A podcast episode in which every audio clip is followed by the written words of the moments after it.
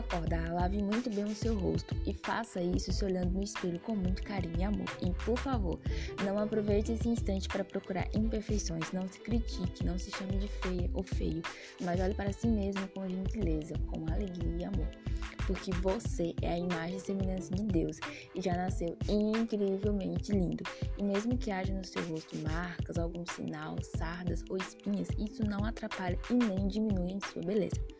Por isso, de agora em diante se veja como uma joia, porque você é e sempre será, principalmente para Deus. Se ame.